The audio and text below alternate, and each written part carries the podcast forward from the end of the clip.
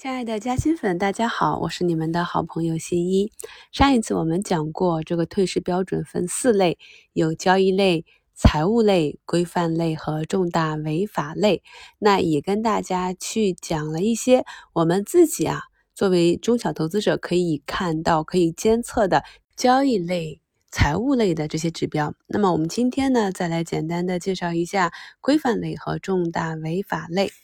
规范类强制退市标准啊，主要有财报出现重大差错、虚假陈述、被证监会要求改正但超期两个月没改的，未按规定时间要求披露半年报、年报延期两个月还没有补的，过半董事无法保证半年报、年报的真实、准确、完整的，两个月还没有改正的，新增了信息的披露。规范运作存在重大缺陷且拒不改正，和半数以上董事对于半年报或年报不保真两类情况，并且细化具体标准。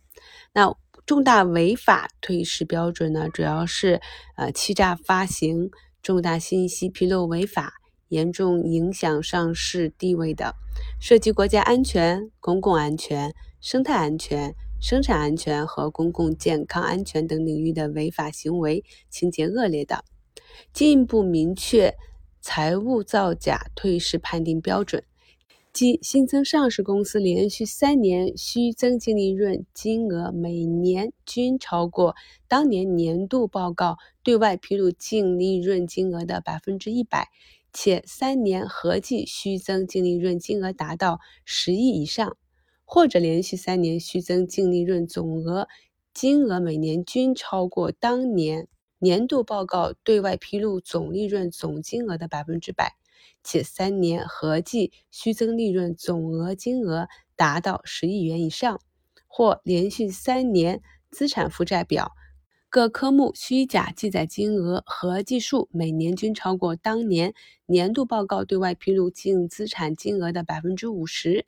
且三年累计虚假记载金额合计数达到十亿元以上，前述指标涉及的数据如为负值，取其绝对值计算等量化指标，是不是听起来有一点头晕啊？请你把这个退市指标和退市情形的截图发到我们节目的简介中，大家做一个简单的了解即可。